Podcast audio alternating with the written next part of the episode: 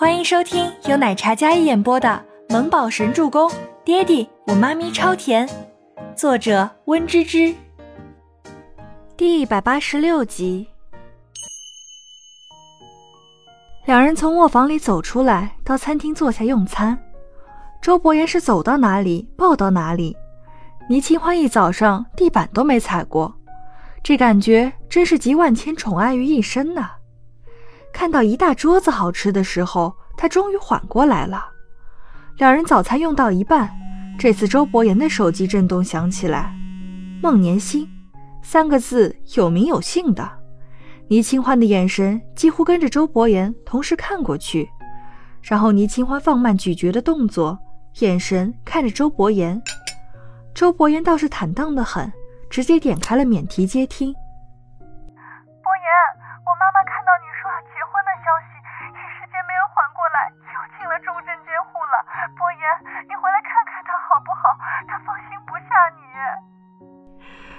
孟年星哭腔瞬间从电话那头传了过来。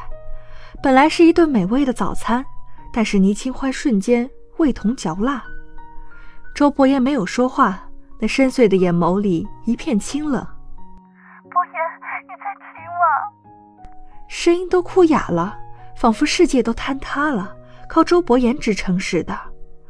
倪清欢扯了扯他的衣袖，他知道周伯言是孤儿，而这孟年星的父母。是他的恩师师娘，对他很是照顾。倪清欢没有说话，只是对他点点头，示意他应下。毕竟是长辈，还是有恩的长辈。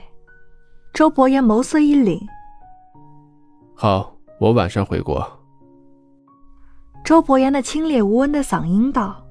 那头的孟年星几乎是喜极而泣：“好，好，我们等你回来。”孟年星说道，听得出那哽咽的声音是很难过了。那我不打扰你了，孟年星道，接着将电话挂断。孟年星将电话握在手里，孟德亮在一边看着。伯言什么时候回来？晚上会回来。孟年星将眼泪擦掉，刚才还是声泪俱下的小脸，此时睫毛上沾染着水珠。脸上却并没有多少痛苦的神色。伯言是个好孩子，如果让你妈妈求他这个人情，他一定不会拒绝的。孟德亮看了一眼病房里的妻子，李兰娣并没有那么严重，只是一时间没有缓过来而已。他们一家准备合谋，让李兰娣出面跟伯言好好商量。毕竟他那么一个孝顺的人。怎么可能会违背时日不多对他有恩的长辈呢？但愿吧。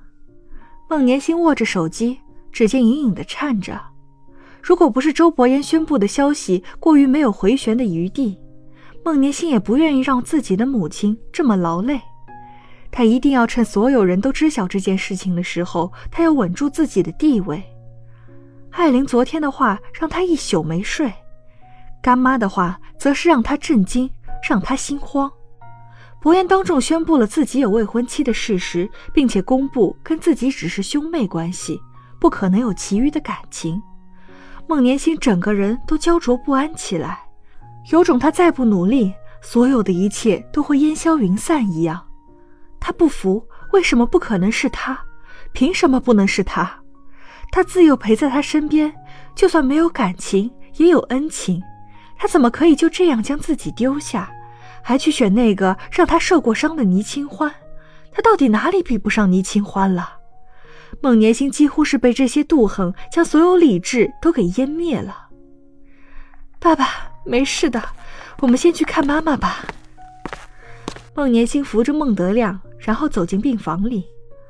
李兰娣只是晕厥，如今已经稳定了，没什么大碍。唉。希望伯言能理解我跟你妈妈的一番苦心。我们也不是想逼他。谁让自己的宝贝女儿就非他不可？那么他们二老也只能用些手段让伯言点头。那你早些回去吧，我跟山童姐一起走。倪清欢能理解孟年星这一点。毕竟母亲病危，他也有母亲，体会过那种痛苦的感觉。倪清欢这么大度，倒是让周伯言有些不悦起来。吃早饭。周伯言冷着一张脸，并没有回答他。这人性情真是难以琢磨。倪清欢就当他是因为担心自己师母的安危才这副脸色吧。但是倪清欢不知道的是，周伯言之所以不悦，是因为他竟然这么不在乎自己，竟然还让自己回去，连醋都不吃，说明什么？说明他不在乎。所以周伯言很是不悦，很是生气，冷傲着一张脸，之后一句话都没有说。就连刚才说的要去玩一玩，给周周买礼物的事情都没有提。用完早餐，倪清欢觉得自己还是要去找山童姐，不然她一个人跟艾琳又合不来，异国他乡的会很孤独。我先回去了，我跟山童姐逛街。你要是赶时间，你就早点回去。我们可能要到晚上。倪清欢收拾着自己的包包。坐在沙发上的男人脸色越发沉冷下来了。他刚才明明说了也是晚上再走，他耳朵是长来干什么的？哎呀，既然是身体情况不好，那你就早点回去看看吧。倪清欢没发现不妥，以为周伯言不说话是担心孟年星母亲的身体情况。他估摸着孟年星一家在他心里还是有地位的，他还是不好过分打扰才好。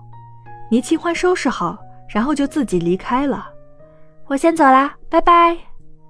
倪清欢对着沙发上的周伯言挥手，压根就没发现男人那黑沉的脸色，恨不得要吃了他一样。倪清欢感觉到了异样，所以加快了离开的脚步。咔嚓一声，门关上，倪清欢整个人消失在了门边，走的那叫一个潇洒。周伯言没见过这么没心没肺的女人。他冰冷着脸色，一言不发地坐在那里，可还是给 Kevin 打了一个电话。他下去了，你送他回酒店。周伯言将电话挂了之后，烦闷地站起身来，走到窗边，双手叉腰看着楼下。没一会儿，倪清欢走出酒店，接着上了 Kevin 的车。车子离开之后，周伯言才收回视线。周伯言捏了捏眉心。一时真的不知道说这个女人是心善还是心大，因为行程有变，周伯言吩咐 Kevin 帮他购买一些当地特色的礼物玩具给周周带回去。本集播讲完毕，感谢您的收听，我们下集再见。